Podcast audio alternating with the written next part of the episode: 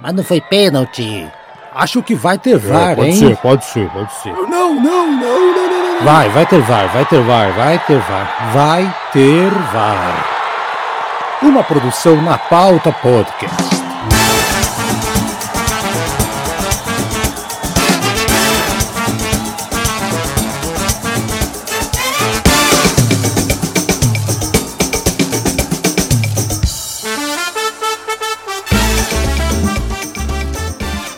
Sejam bem-vindos ao episódio número 50, caramba, 50, do nosso podcast Vai Ter VAR, gravado na segunda-feira, dia 6 de junho.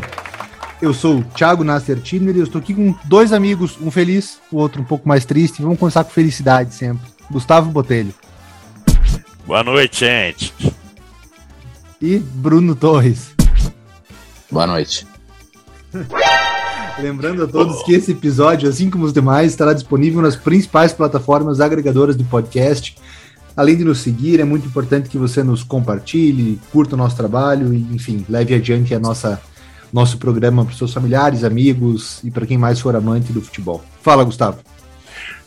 Tiago, eu queria só ressaltar como uma dica aí cultural, né, para o pessoal ir conhecer sobre o Leão de Nemeia, a Ida de Lerna, né, o Cérbero, que é o, o leão com corpo de serpente, fazem parte de, dos 12 trabalhos de Hércules, né?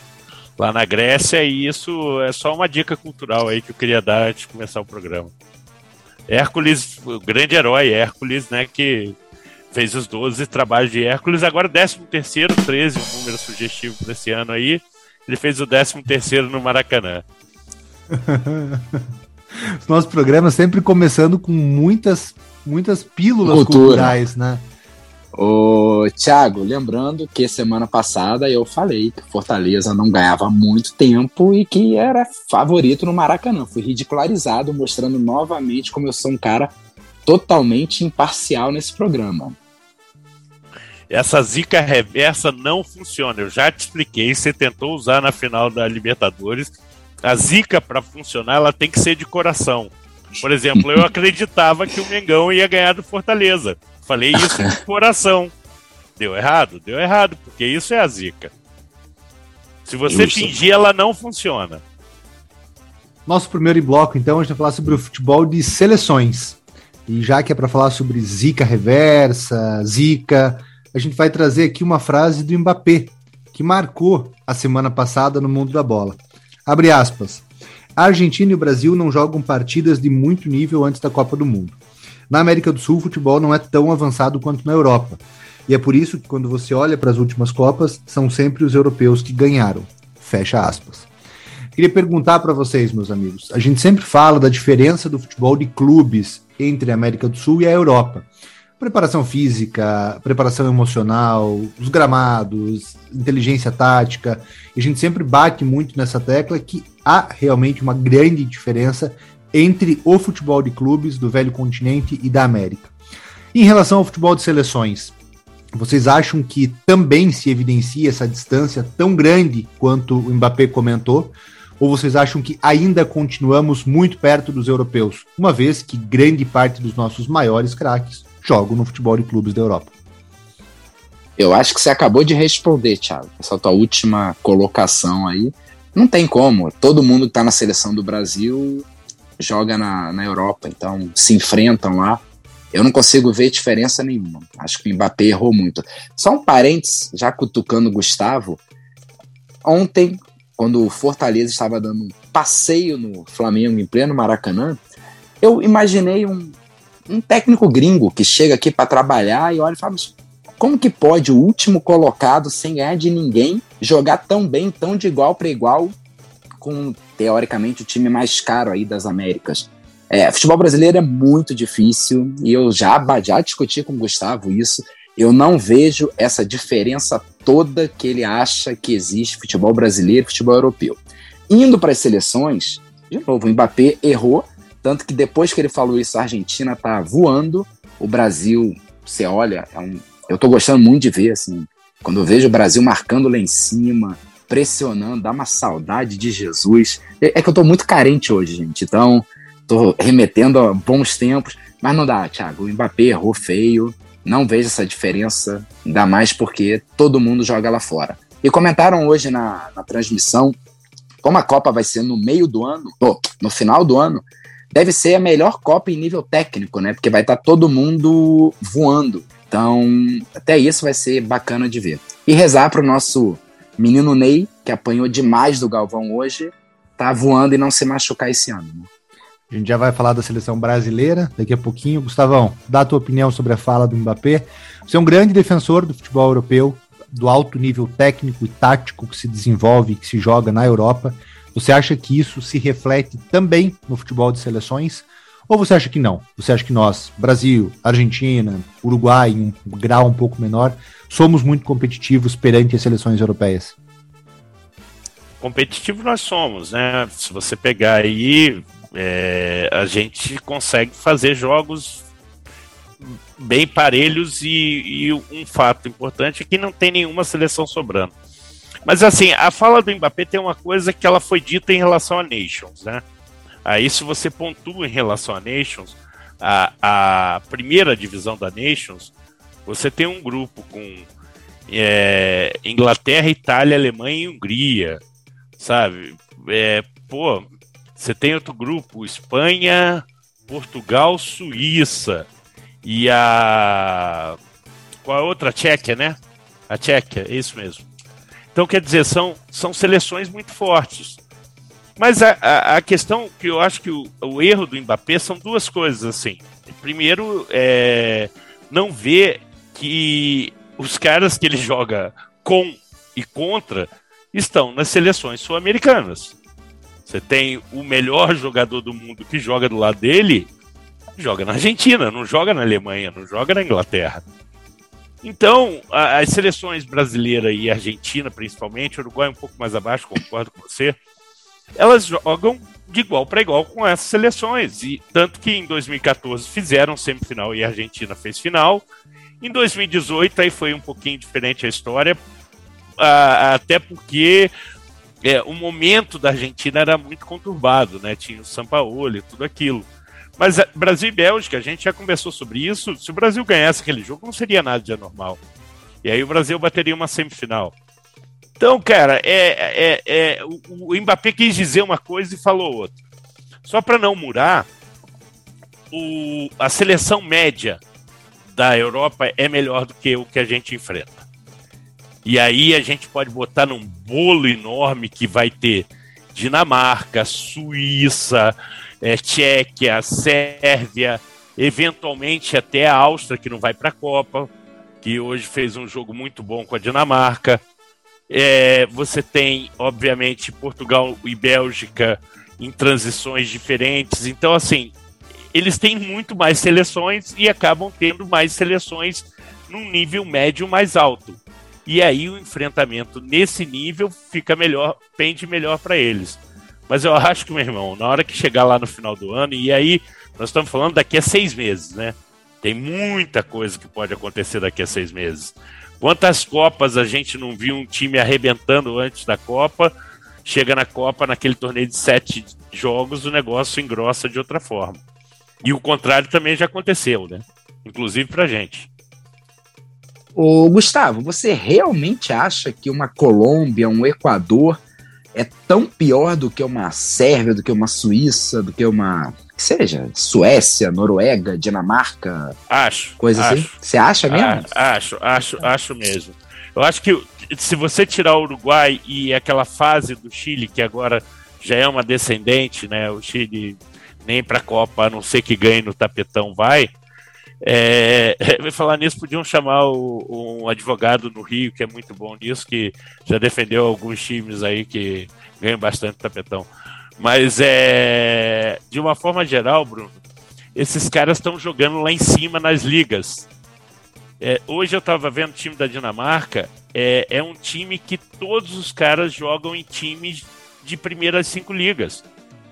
E aqui eu... você, tem, você tem no Equador e tal, outros jogadores. Mas a Dinamarca é um, é um, é um, fato, é um, é um ponto fora da curva. Eu vou falar talvez por quê.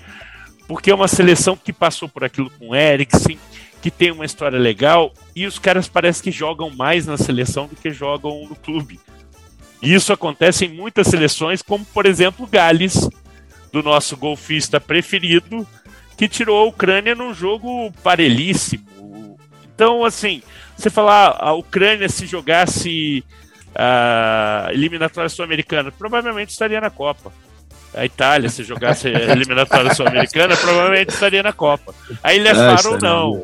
Luxemburgo, uhum. não. Liechtenstein, não. Letônia, não. É, eu acho que, eu acho que tem, tem dois conceitos diferentes, né? Eu acho que quando você pega Brasil e Argentina, você tira Brasil e Argentina da América do Sul, você põe na Europa, muito provavelmente essas seleções, elas, o Brasil fosse para todas as Copas do Mundo, como foi, e a Argentina ficasse de fora de uma ou outra Copa do Mundo. Eu acho muito improvável que essas duas jogando na Europa, elas não iam se adaptar. Até porque eu acho que elas têm uma coisa que fala muito a favor delas, que é uma escola de futebol.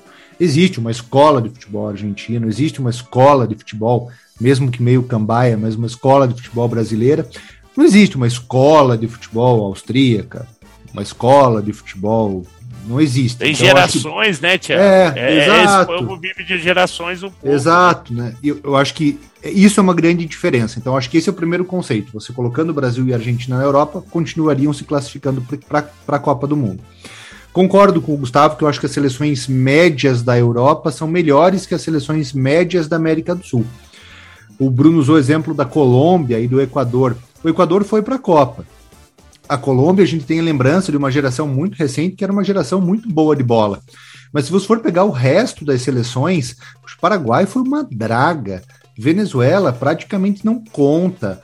Bolívia, salvo alguns raros lampejos, é péssima. Então, eu acho que as seleções médias europeias são melhores do que as seleções médias do continente sul-americano. E aí o pessoal faz um raciocínio que, ao meu ver, é errado. Como se houvesse, portanto, obrigação das seleções europeias em sempre ganhar os seus jogos.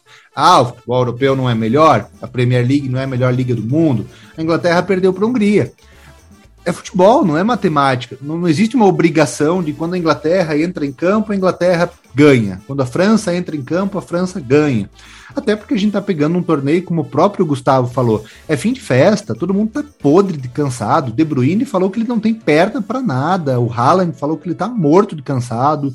Então acho que esse recorte da Nations League em específico difícil, né? Todo mundo vinha colocando a Inglaterra como franca favorita. Perdeu para a Hungria, já não é mais. Ninguém colocava a Argentina como favorito, meteu cinco na Estônia é favorita. Eu acho que o pessoal ele recorta muito e ele não interpreta o contexto. Inglaterra continua sendo uma seleção forte, Brasil e Argentina sempre foram favoritos, independente do que teve na Nations League, no amistoso. Só acho que não dá para fazer conclusões precipitadas em cima de um ou outro jogo, que aí você é recortar a verdade para combinar com a tua opinião, né? Não, inclusive é. sobre isso, só, Bruno, só pontuar que o Thiago falou uma coisa que é interessante. Todo mundo que está detratando a fala do Mbappé está usando os jogos da Nation como exemplo para falar sobre o nível europeu. Só que o tiro sai pela culatra. Porque isso mostra que as seleções europeias médias conseguem incomodar as grandes mais do que as sul-americanas incomodam a Argentina e Brasil. Então, assim, o, o, argumento acaba saindo pela culatra, né? O Paraguai tomou, tomou de quatro do Japão, né? Que hoje eh, jogou fechadinho contra a cara, gente. Cara, não sei quanto, mas tomou é. um sapeco, cara. É, então quer dizer, não dá para recorte de jogo. A gente usar isso é, é minimizar muito. Eu acho que o Brasil e a Argentina estão bem, são seleções prontas, assim como a Alemanha é uma seleção pronta. Desculpa. A França é uma seleção pronta, a Inglaterra é uma seleção pronta. Só por isso eu vejo essas cinco adiante de outras forças para a Copa do Mundo. Bem, eu, eu quero discordar dos meus amigos, a gente não precisa se alongar agora. Minha opinião é diferente. Ainda acho que quando chegam as seleções sul-americanas na Copa, você nunca vê nenhuma seleção sul-americana fazer feio em Copa nenhuma. Já vi seleções médias da Europa fazerem feio em Copa. Então, assim, eu discordo meus amigos, vocês pegarem as melhores seleções europeias é como pegar os melhores times de cada liga lá e falar que é o melhor campeonato do mundo por isso.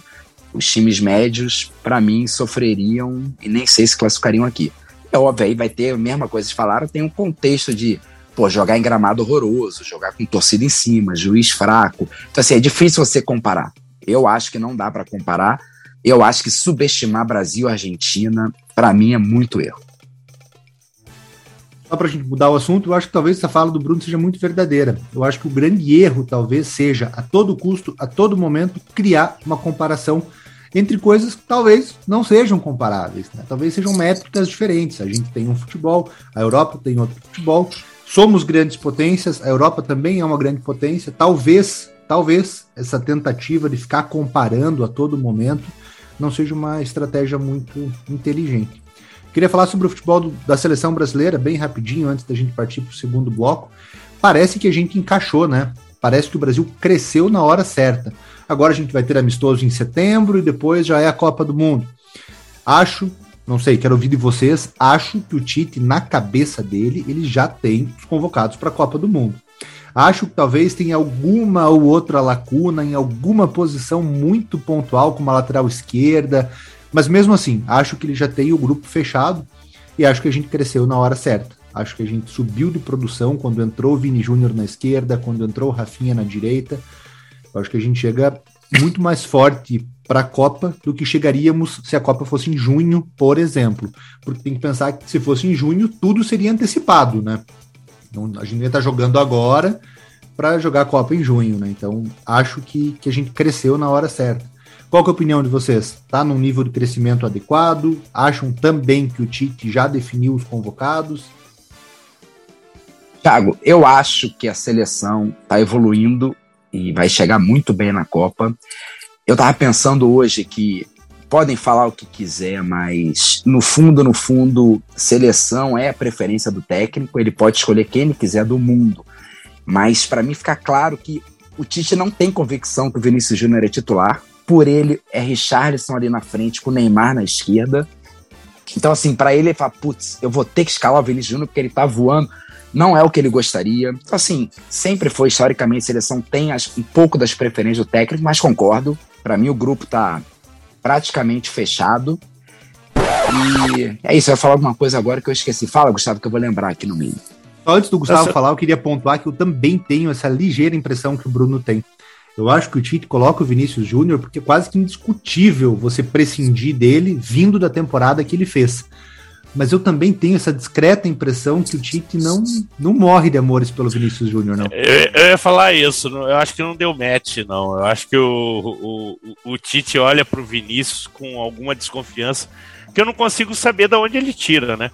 Porque se viu a temporada do Vinícius, Talvez pela incapa é, incapacidade dele ver o Vinícius jogar com o Neymar por causa de faixa. Aí é, é incapacidade dele, né? Eu, eu acho que o Tite deve ter umas duas dúvidas. Eu tô com o Thiago, acho que a lateral esquerda é uma delas. E eu acho que a dúvida dele é o Martinelli.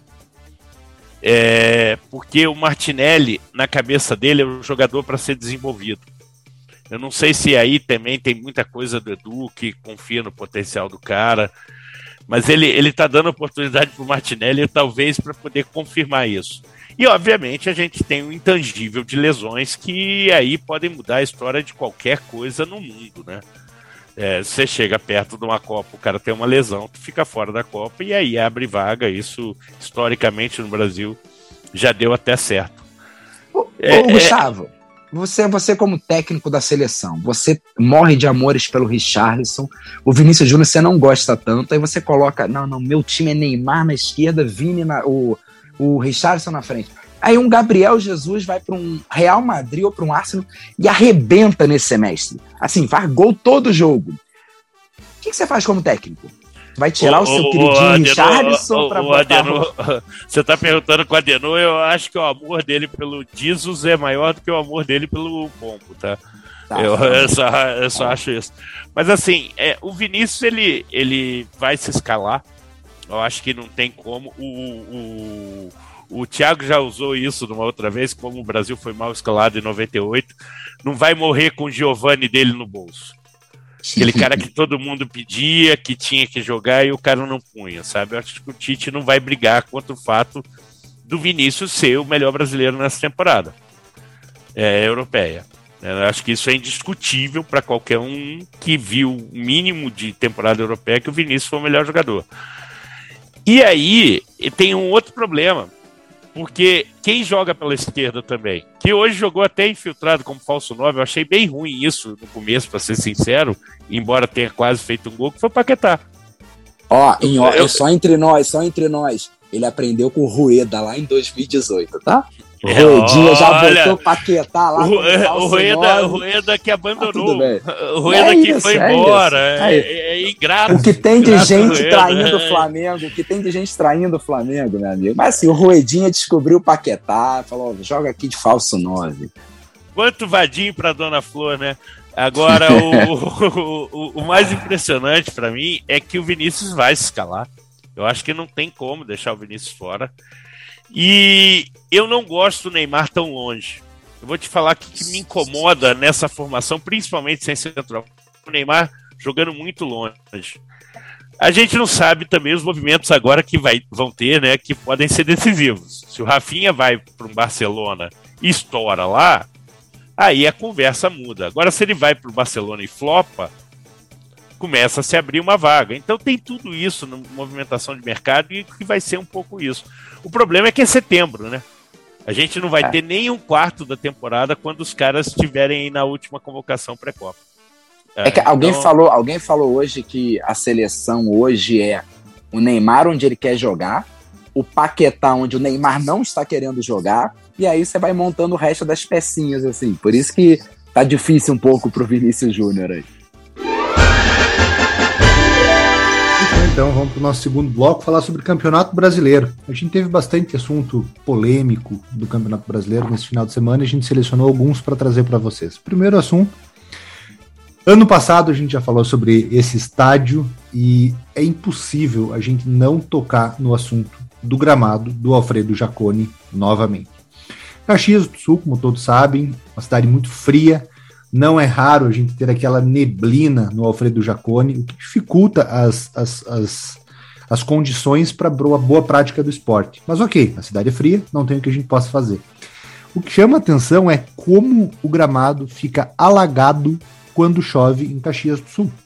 Ano passado, o Flamengo, no mesmo horário, num domingo às 11 da manhã, sofreu em um gramado alagado no Alfredo Jaconi e ontem, na rodada do final de semana, o Fluminense também padeceu no gramado alagado do Alfredo Jaconi. Um mês atrás, a gente fez um programa falando sobre a Liga, Libra, a Liga Brasileira de Futebol. E, ao meu ver, esse é um dos grandes empecilhos para o desenvolvimento da Libra, parece que não tem interesse por parte das diretorias em diminuir essas questões. Parece que a diretoria considera isso um trunfo, né? Ah, o meu time é um time mais reativo, então vamos torcer para chover, para deixar alagado o gramado, porque vem o Flamengo, vem o Fluminense, então são times que soltam mais a bola e vão penar para jogar aqui com a gente. Vocês têm essa impressão também que parece que é um, um trunfo, assim, uma carta na manga da diretoria do, do Juventude? Eu concordo, eu acho, eu acho que historicamente acontece esses problemas lá. Mas é aquilo, né, Thiago? Ano passado ninguém ficou tão surpreso. Esse ano estão deixando acontecer. Ah, é o que eu sempre falo da roupagem do futebol brasileiro. Se continuarem permitindo isso, eu não entendo de verdade, Thiago, qual era a dificuldade de adiar o jogo para as quatro horas, se não desse para as sete horas da noite e aí, beleza. Se der sete horas da noite que tivesse impraticável, aí você tem uma decisão difícil para fazer. Mas, como Fluminense, eu acho que Juventude estão fora da Copa do Brasil, adiava Sim. o jogo. Acabou, acabou. E pronto. Segue, não dá para ter futebol. Ponto final. É, é, você sabe o que me espanta? É a diretoria falar: não, a gente investiu no gramado. Tá, mas a drenagem é outra coisa mas eles não funcionam juntos, assim, você não teria que ter investido na drenagem. Ele, ele ainda pontua que são duas situações em um ano, mas não é para ter nenhuma, querido. Não é para ter nenhuma. E ainda aponta pro amiguinho falando: ah, o Castelão é, não recebe tanta crítica. Que não recebe. O que mais se reclama do Castelão é o gramado, inclusive do técnico Fortaleza faz isso. Então, é assim, é, é, a forma madura que os caras fazem. precisa investir no gramado. A CBF foi lá e falou: ó, tem que investir no gramado. O cara só faz o gramado. É, é a obra brasileira básica do mundo. Você troca o asfalto em cima e não reforma a pista. Então fica precisando arrumar o tempo inteiro. E isso dificulta o que o Bruno falou. A liga vai embora. E qualquer análise que você faça sobre futebol num jogo daquele é, é futurologia e adivinhação, né? Que ali não tem futebol. Impossível jogar. Rodando a pauta, então, vamos pro Flamengo. Bruno, palavra é toda tua. Eu acho que você pode não querer, mas, cara, não tem como a gente não falar do assunto Flamengo, né? Parece a mim, eu não tô querendo apontar culpados, parece que deu o prazo do Paulo Souza, né? Eu acho que não tem como insistir no trabalho do Paulo Souza no Flamengo. Aí eu tô falando, eu, não, eu acho que tem muito mais coisa além do Paulo Souza. Não acho que ele seja o principal responsável pela temporada estar sendo como, como está até agora, mas eu não consigo imaginar um cenário em que a manutenção dele no cargo seja viável. Thiago, se uma empresa vai mal, a culpa é do dono da empresa. Acabou. A discussão tá aí, o problema do Flamengo tá lá em cima. Vem lá desde a presidência, a política tá falando mais alto. O time hoje pode dizer bilionário, porque fatura um bilhão. É muito amador e vai ficar sofrendo eternamente. Então, assim, a, essa diretoria, Jorge Jesus fez alguns pensarem que essa diretoria entendia muito de futebol. E não é verdade. Quem entendia era o Jesus, quem deu o título foi o Jesus. Essa diretoria, quando ela precisou decidir sobre futebol, essa diretoria trouxe Abel Braga, que a torcida odeia. Essa diretoria trouxe o Domi, sem nem saber quem era o cara. Essa diretoria achou que mudar o Rogério pelo Renato era bom. Essa diretoria, pão dura, preferiu o Paulo Souza, que era o único que não precisava pagar multa. E aí, de novo, uh, você, técnico, tem que ser, cara, grande parte do teu orçamento, porque esse cara faz jogador valorizar, esse cara faz o time jogar bem, esse cara leva a torcida, esse cara traz título. E a torcida, a diretoria economiza nisso. Então, vai pagar o preço. Flamengo, temporada, provavelmente vai para espaço. E é isso, juntar os cacos. Não tem muito o que falar. Fortaleza pô, praticamente time reserva, com um técnico muito bom, destruiu o Flamengo em campo. E aí a gente pode entrar que foi problema de relacionamento, só, cara, a morte ali já tá anunciada, Thiago. É só, só comunicar para, para a família. Gustavo, eu sempre enalteço a tua frase quando o Rogério tava no Flamengo ainda. Que absurdo. Absurdo não pela qualidade da frase e pela tua percepção em entender futebol, mas absurdo pela insistência nesse mesmo discurso. O discurso vai ser: Paulo Souza perdeu o grupo. O Paulo Souza perdeu o vestiário.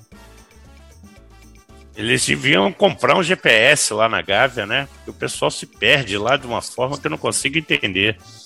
E ele, ele já sentiu o golpe, né? A entrevista coletiva ele sai atirando, falando erro individual, né?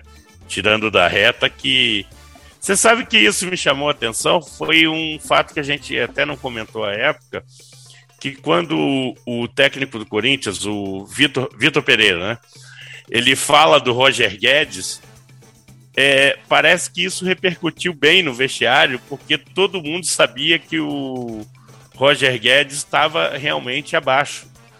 Então, é, essa cobrada provavelmente veio depois de alguns acertos.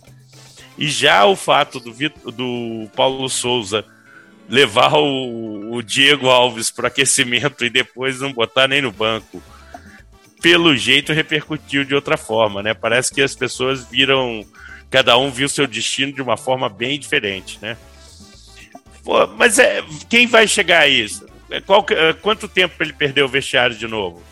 Quanto tempo ele continuar sem botar o Diego Ribas ou o Diego Alves, que tá, pode ser que tecnicamente não esteja bem?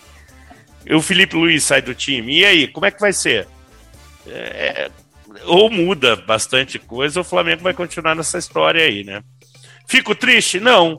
Mas é, é, é triste pro futebol brasileiro que o time que mais arrecada, que deu exemplo de como se fazer um, um saneamento do futebol e, e, e vender o futebol é, de uma forma mais profissional seja tão amador na forma de conduzir o futebol. Isso é triste. Eu lembro que quando começou a temporada 2021 do futebol brasileiro, e ela começou ali por maio, junho, porque ainda veio atropelada por causa da pandemia, a gente falou: o Flamengo vai ser hegemônico? A gente apostou que sim, o Flamengo vai ser hegemônico. E o Flamengo não foi hegemônico. Quando começou essa temporada 2022, também a gente fez aqui no programa, não usou a palavra hegemonia, mas colocou o Flamengo, óbvio, como favorito para todos os títulos que disputaria. Cara, o Flamengo teve uma oportunidade ímpar de sanear o clube, reconstruir o clube e criar uma hegemonia no futebol brasileiro que a gente só viu através de parcerias, assim, Palmeiras da Parmalat, enfim, teve outras situações, lógico, Academia do Palmeiras, o time do Vasco na década de 50. Santos. Mas, sim, o Santos do Pelé, mas o Flamengo tinha oportunidade de criar uma hegemonia, foi tudo errado. Aí a gente percebe nitidamente que o Jesus blindou o vestiário, ele trouxe seis, sete, oito profissionais portugueses, amigos dele, levou todo mundo para Portugal quando acabou o contrato, ou melhor, quando ele rescindiu o contrato de maneira unilateral, e o Flamengo ficou chupando o dedo. O Flamengo ficou sem nada na frente. E é o que o Bruno falou: Domi, estilo de jogo X. Rogério, estilo de jogo Y. Renato, estilo de jogo Z. E agora o Paulo Souza, na sombra de ser um cara português e ficou tentativa, erro e acerto, erro e acerto, erro e acerto, e até agora só foi erro. Na grande maioria das vezes do futebol que acontece isso, acaba sendo só erro, né? Bruno, principal ah, nome só... ventilado é o do Cuca, não, né? Não, pera, pera, antes de você falar essa, esse absurdo, só um comentário que o Gustavo disse, para mim o Paulo Souza perdeu perdeu tudo quando ele abandonou o sistema que ele acredita. O cara ficou quatro meses implantando o time com falso três zagueiros ali, com lateral esquerdo fazendo terceiro zagueiro, saindo de uma maneira. Quando ele viu que a batata assou, o cara meteu o 4-4-2 padrão, deve ter perguntado para os jogadores como é que vocês gostam, vou, vou me segurar no emprego, já era. Nem ele, nem ele acredita no trabalho que ele está fazendo. E agora, pode continuar, Thiago, pode continuar. O nome que está sendo ventilado, mas ainda é muito ventilado mesmo, né? Todos os efeitos, o treinador do Flamengo ainda é o Paulo Souza. Só que sempre começa burburinho, conversa de boato. Tá falando no nome do Cuca na Gávea. Cuca, atual treinador campeão brasileiro e da Copa do Brasil. Tiago, estamos gravando esse programa na segunda-feira, às... que dia é hoje? 5 de junho, né? O próximo 6 programa, de junho. 6 de junho. O próximo programa, depois do Dia dos Namorados, dia 13, eu posso garantir que não teremos Paulo Souza no Flamengo, porque o Flamengo não ganha os próximos dois jogos fora de casa. E não é zica reversa, tá, Gustavo? Isso é uma análise fria, tá?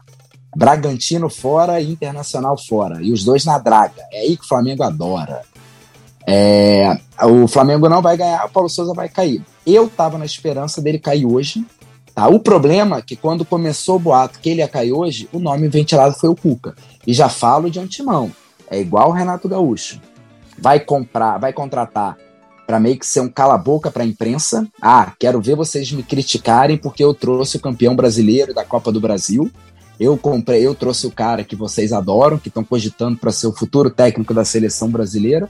Só que 99% da torcida odeia o cara. E se a gente está falando em perder o vestiário, estamos trazendo o mestre de perder vestiário. Eu escutei esses dias a história que o, primeiro dia dele lá no Atlético, lá, que ele foi treinar o Hulk, o Hulk tentou dar de letra e ele falou para todo mundo lá ao vivo, falando, ô Hulk, você não tem habilidade, faz o simples. E aí o primeiro jogo, o Hulk fez quatro lances de efeito e foi rindo para os companheiros. O Cuca é mestre em perder vestiário. Então, se esse nome se concretizar, já falo de antemão que o ano vai ser não vou nem dizer parecido com o ano passado, que ano passado a gente ainda ficou segundo no brasileiro e vice da Libertadores. A gente não chega nem nesse nível. O Cuca, o Cuca já chega sem vestiário e sem torcida. Pô, vai durar, meia, vai durar menos que o casamento da Britney Spears, velho. É, vai que vai perder na Libertadores, vai perder, é, vai perder na Copa do Brasil, vai ter que demitir o Cuca. Aí haja mais dinheiro de multa rescisória. É isso que vai acontecer. É exatamente esse o ponto, né? Não é trazer, demitir, fica tudo por isso, paz e amor. Cara, tem muita multa envolvida na jogada, né? A multa do Paulo Souza é na casa de 8 milhões. É, o Domi, o Domi foi. Um o Domi foi. né? O Domi e foi meio de 10. euros. Um milhão e É, meio não, de essa- euros. essa- né? É, é, hoje é 7 milhões e 800 mil a multa dele. É, o Domi, o Domi foi uns 10, 12 milhões. O Rogério Ceni foi 3, 4 milhões e não abriu mão. O Flamengo Então. só de multa rescisória aí foi uns 25 milhões. E é o que eu te falo. Você lembra do Jesus? O Jesus simplesmente botou o Renier, o Flamengo vendeu o Renier por 200 milhões, sei lá, com 150 milhões. E pronto, já se pagou, fora os prêmios de, de, de colocação, né, de títulos. Não dá, técnica é investimento hoje em dia. Ponto final. Rapaz, eu, eu, eu vou contratar o Paulo Souza para con conselheiro financeiro. Você vai lá, gasta 2 milhões do seu dinheiro para sair da Polônia e seis meses depois você tira 8 do Flamengo. Pô, 6 milhões é um milhão por mês, dá para fora do salário. Bom negócio. Beleza, então. Agora a gente vai para o último assunto da pauta futebol brasileiro, com mais uma declaração polêmica do Abel Ferreira. O Abel coleciona declarações polêmicas ao longo da passagem dele pelo futebol brasileiro. Abre aspas. Eu quero ter, creio eu, jogadores em todas as posições do mesmo nível, como temos, por exemplo, na zaga nesse momento, o Kusevich na seleção, Chile, e o Gomes na seleção, Paraguai. Diferente do zagueiro deles, o Júnior Alonso, zagueiro Atlético Mineiro, que abdicou de jogar na seleção para vir jogar nesse jogo. Esse jogador que abdicou da seleção nacional, se eu fosse o treinador, eu dizia o que eu faria. Amigos, Paraguai está fora da Copa do Mundo. Os dois jogos que o Paraguai jogaria seriam contra o Japão, tomou uma sapecada de 4 a 1 do Japão, e vai enfrentar a mesma Coreia do Sul que a gente enfrentou agora na sexta-feira. Dois jogos sem significado algum. Eu acho muito errado esse discurso do Abel, porque ele, ele tenta criar uma narrativa de antipatriotismo, né? onde já se viu abandonar a sua seleção. Se eu fosse o treinador, eu ia dizer o que eu faria. Foi convocado para vestir a camisa do seu país e negou. Por favor, né? Eu acho que em 2022 não tem que ter mais espaço para isso, né? O Júnior Alonso ele é pago pelo Atlético Mineiro, ele tem todo o contrato dele firmado junto ao Atlético Mineiro. Se fosse um jogo decisivo que poderia garantir a vaga do Paraguai na Copa do Catar, beleza.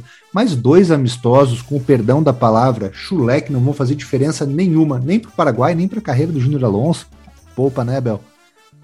É, e assim, é tão inconsistente isso porque vamos lembrar que o Abel recebeu o Everton de volta depois de uma suposta lesão de mão da CBF e agora não reclama que o Everton e o Danilo foram lá. Ele sai atirando em cima da, da Federação Paraguaia, do Júnior Alonso. Então, assim, é besteira. O Abel tá muito chato, muito chato. Ele, é, do lado do campo, eu já tinha falado isso ano passado, era a coisa que mais me incomodava o comportamento dele.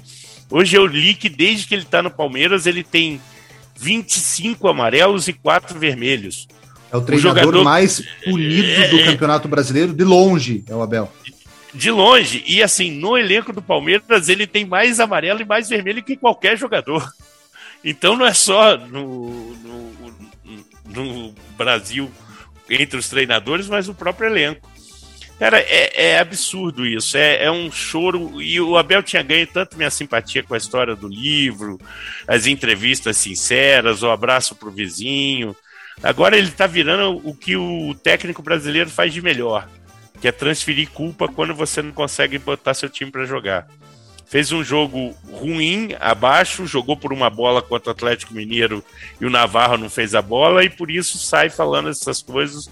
Parece que como cortina de fumaça, que é uma coisa que é feita por técnico brasileiro há tanto tempo que eu acho que deve ter começado com Charles Miller. Não se fazem portugueses como antigamente. Em 2019 você não tinha isso. Mas tudo bem. Bola, bola. Segue o jogo. Comparação já? Alguma pauta, algum assunto? Não, o Timão, né? Vamos Fala, só falar Timão. rapidamente Fala. sobre o Timão, né? O Timão, eu já, eu, eu já elegi que o Timão agora é o favorito no modo Carilli.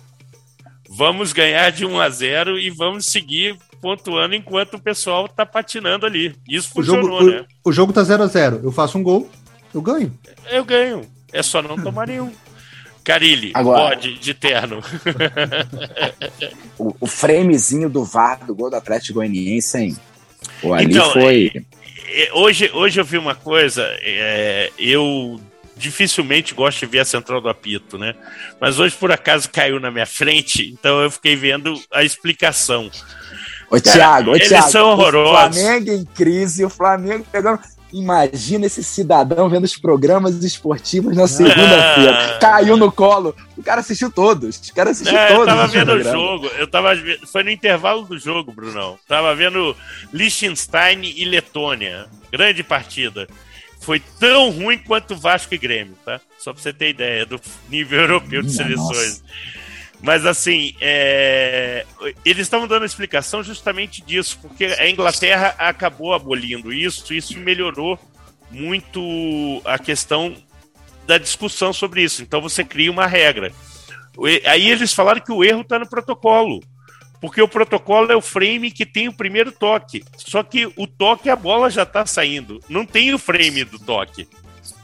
É, obviamente, o frame do toque é anterior àquele toque. né? A bola já estava fora do pé. Teve o do Flamengo, foi assim também, né? O Flamengo e. Ah, já esqueceu, né?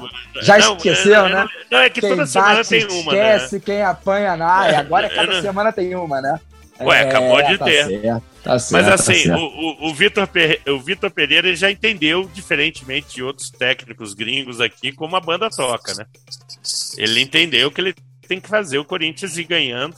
Eu acho que não vai ter fôlego para isso. É, eu vi a história de cavalo paraguai, não é assim. Mas eu acho que é um time que, se o pessoal continuar bobeando, daqui a pouco você olha pro Corinthians, ele tá quatro pontos na frente e não perdendo mais. E aí fica Mas acho que- mas eu- mas acho que fez, o- né? Mas acho que o Corinthians ele é inversamente proporcional ao Fortaleza, né? Você viu o Fortaleza jogando, você fala, como é que tá em último? E o Corinthians, você vê jogando, você fala, mas como é que tá em primeiro, cara? Não é possível que vai se manter tanto assim, Gustavo. Não é No, possível. multi, o Atlético, Atlético e ideal, Palmeiras, né? Mas Atlético e Palmeiras já já engrenam aí quatro, cinco vitórias seguidas e já era. é, usando duas coisas da moda, no mundo invertido, né, do Stranger Things, É. tá de cabeça para baixo e no multiverso a gente tá no errado. né? seria isso, mais ou menos. Perfeito, então. Encerrados os nossos assuntos, vamos para nossa comparação, para a gente fechar o programa, terceiro bloco. E a comparação que a gente escolheu para essa semana é entre dois zagueiros, dois zagueiros do mais alto nível do futebol mundial. Um deles brasileiro, o outro italiano. Acredito eu, a escola mais interessante quando a gente vai estudar a posição de zagueiro. O brasileiro que a gente escolheu, Aldair. O italiano que a gente escolheu, Fábio Canavaro.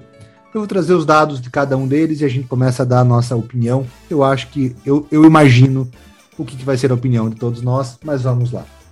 Aldair. Pelo Flamengo, o Aldair venceu os seguintes títulos. O Bruno vai falar Campeonato Brasileiro, eu vou agradar ele. O Gustavo, módulo verde da Copa União, então eu vou agradar os dois. Não, é o. Campeonato Brasileiro de 87, não da CBF, mas o da do Clube dos 13, tá correto. é. Tá Copa União. mudando a opinião. Louco. Co- Copa União, pô, a gente pode chamar Tá de várias certo. coisas, não tá, Tá errado certo, nenhum entendi. nome. É Entendi, que tem dois entendi. campeões brasileiros. É, Entendi. A diferença é essa. Entendi. Perfeito, então. Então, Campeonato Brasileiro barra módulo verde da Copa União de 87, Campeonato Carioca de 86, duas taças Guanabara e duas taças Rio. No Benfica, venceu a Supertaça de Portugal em 89, foi vice-campeão da Liga dos Campeões da UEFA em 89 e 90. Pela Roma, time em que é ídolo absoluto, teve a camisa aposentada, venceu a Copa da Itália 90-91, o Campeonato Italiano 2000-2001 e a Supercopa da Itália 2001. Pela seleção brasileira, venceu a taça Stanley Hills em 1987, venceu duas Copas Américas, 89 e 97, a Copa do Mundo de 94, Copa Umbro de 95, medalha de bronze nos Jogos Olímpicos de Atlanta em 96 e venceu a Copa das Confederações de 97. Como premiações individuais, o Aldair não teve muitas, ele foi indicado ao FIFA 11, aí o time do ano pela FIFA do ano de 2000. Fábio Canavaro, títulos. Pelo Parma, ele venceu a Copa da UEFA de 99, duas Copas da Itália e uma Supercopa da Itália. Pelo Real Madrid, venceu La Liga 6-7, 7-8 e a Supercopa da Espanha 2008. E pela seleção italiana, venceu dois campeonatos europeus sub-21, 94 e 96, e venceu a Copa do Mundo de 2006, inclusive era o capitão daquela seleção, foi ele que ergueu a taça do mundo. Como premiações, o Canavaro teve melhor do mundo tanto pela FIFA quanto pela France Football, então ele venceu o melhor do mundo e o Ballon d'Or no ano de 2006. Foi eleito bola de prata da Copa do Mundo de 2006. E aí, meus amigos, Aldair ou Fábio Canavaro? Eu posso começar. Se eu quiserem, usei muito. Eu usei muito o Canavarro no videogame. Real Madrid era meu time ali no PlayStation 2 e 3 em 2007, 2008. Mas essa comparação é até ofensiva, né?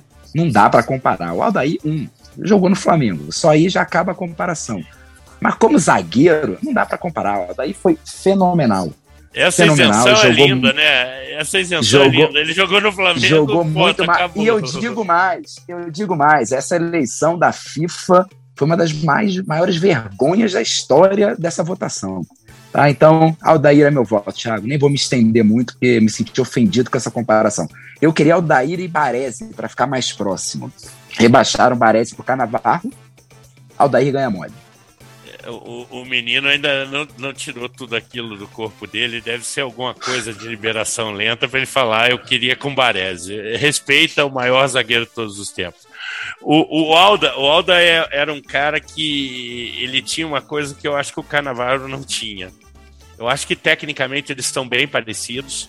É, em, em valência técnica, não só técnica de zagueiro, como técnica para sair com a bola.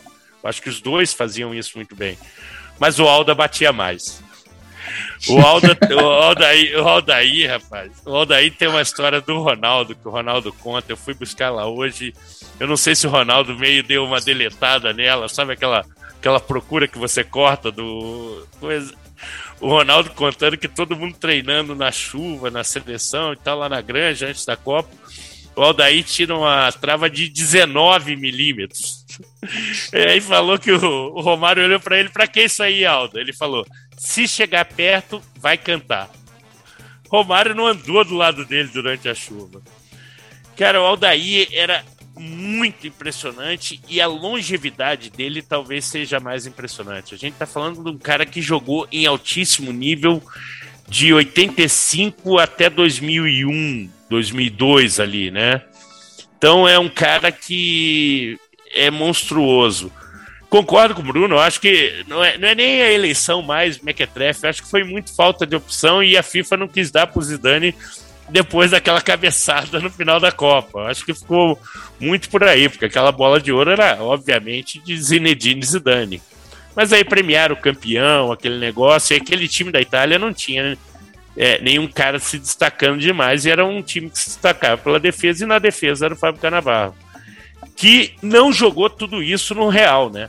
Vamos lembrar, quem, quem gosta do Real, ele não foi um zagueiro no Real, nem a sombra do que ele tinha sido na seleção e na Juve.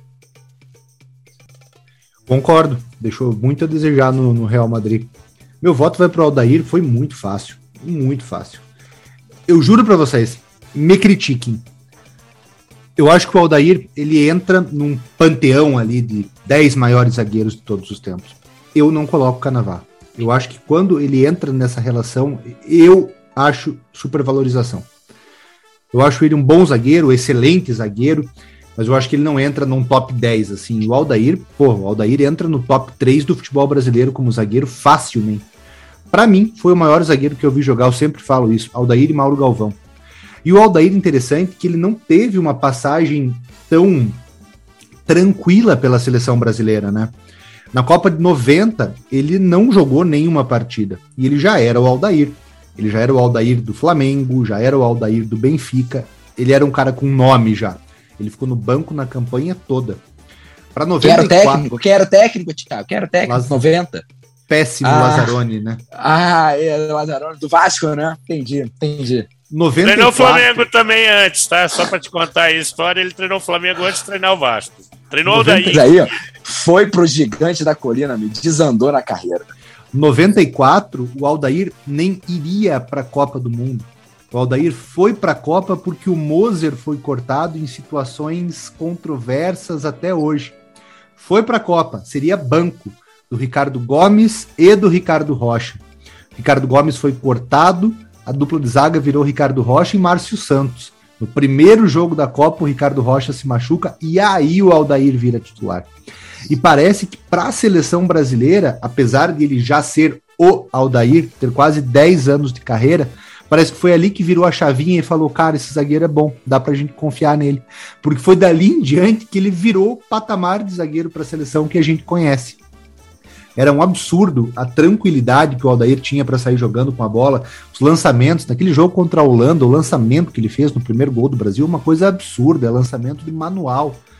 Então, tal, talvez, talvez eu esteja diminuindo um pouco o Canavarro, mas eu não tive a menor dúvida em assinalar Aldair na comparação de hoje. Eu, eu só discordo de você que eu acho que o Aldair é top 5 de zagueiro mundial, cara. E para mim, ele é o melhor zagueiro brasileiro da história. Eu, eu minha zaga de, de seleção brasileira de todos os tempos, ela, o Aldair não sai dela, eu acho que. É. Talvez se o Thiago Silva fizer uma Copa espetacular no final do ano. O Aldair ele, sai e entra o Thiago Silva daí. É, junto com o Odivan, né? Ou o Mauro Galvão, a gente tem que ver aí. Porque, segundo um, um, rapaz que eu conheço aí, como jogou no Flamengo, por exemplo, o Júnior Baiano é maior do que o Canavarro e do que o, do que o Baresi. né? Rapaz, o campeão brasileiro. Isso aí é uma boa, é uma boa questão, hein? Com Baresi é uma boa questão, você vai falar isso não, mesmo? Baresi não, Baresi não. Isso Baresi vai ficar não, gravado. Baresi não, eu confesso. Ó, o Bruno olha travou, tá, olha gente? A internet, a internet, a internet salvando punindo. ele. É, punindo por falar de Varese. Cara, mas salvou ele, bicho. Ele podia falar uma frase que ficaria gravada pro, pro resto da eternidade e o destino evitou. Cara, mas eu, eu concordo com você. Eu acho que o Aldair, pro futebol brasileiro, cara, eu não consigo pensar em outro zagueiro que tá à altura dele. Domingos da Guia, é, Bellini, e assim, Bellini, talvez até pelo simbolismo. Acho que o Domingo jogou até mais que o Bellini também, assim, é. pelos relatos que a gente vê. Meu pai sempre fala, e meu pai é apaixonado pelo futebol do Luizinho, zagueiro do Atlético Mineiro na década de 80, muito técnico, inteligente, era um meio de campo jogando na defesa. Mas mesmo assim. É, Luiz tá Pereira, baixo. né? É. A gente tem a história do Luiz Pereira. O próprio Mauro Galvão é um baita zagueiro, embora na seleção não tenha tido uma história Thiago, tão grande. O Thiago Silva, né? Ele Thiago, foi muito marcado no Brasil por causa do choro na Copa, mas, cara, ele joga muita bola. Então, com certeza, futebol brasileiro, para mim, o Aldair é top 3 futebol internacional, eu falei top 10, mas tu confesso que foi meio no instinto, assim, eu não parei pra. É, pensar. não, mas você não tá muito errado, não.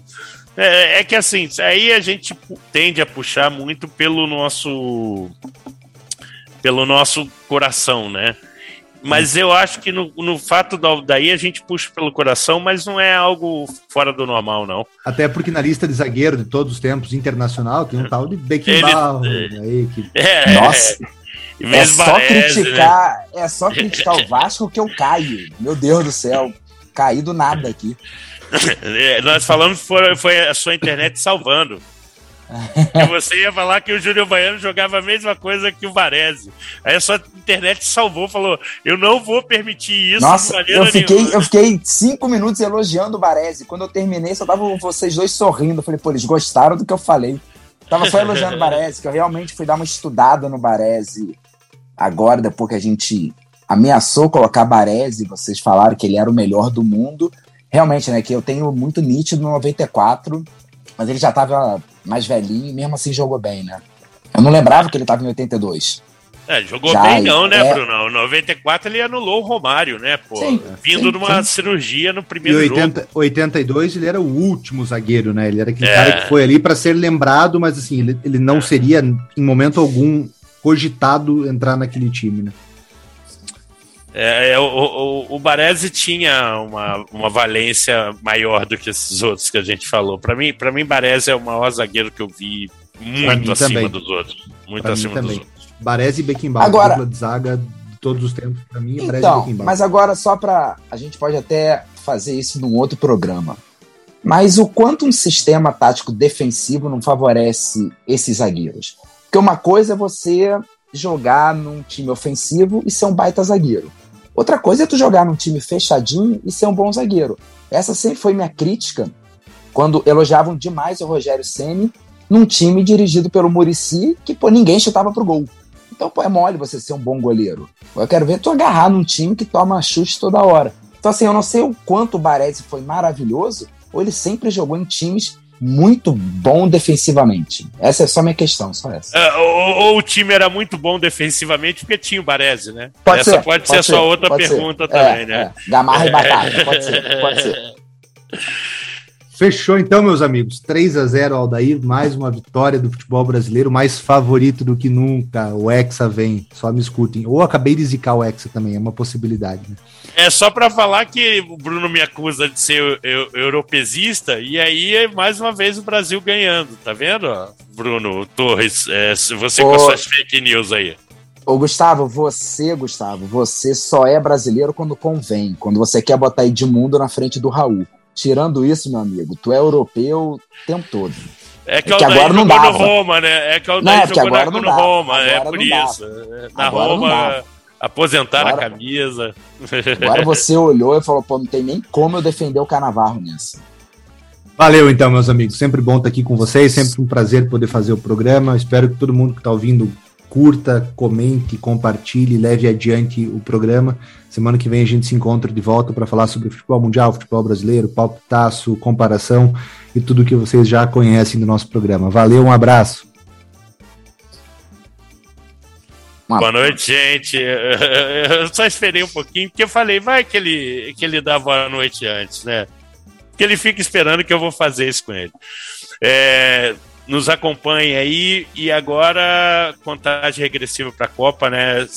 essa Nations e esses amistosos deu um, um gostinho de Copa, porque o nosso relógio biológico estaria na nossa Copa do Mundo de 2022 agora e foi atrasado para seis meses para o Catar.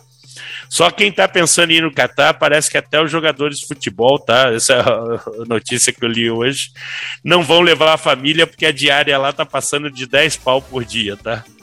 Então tá belezinha aí ver a Copa. Obrigado, FIFA, por oportunizar uma ida para a Copa pra gente agora. É isso, boa noite, pessoal. Até a próxima.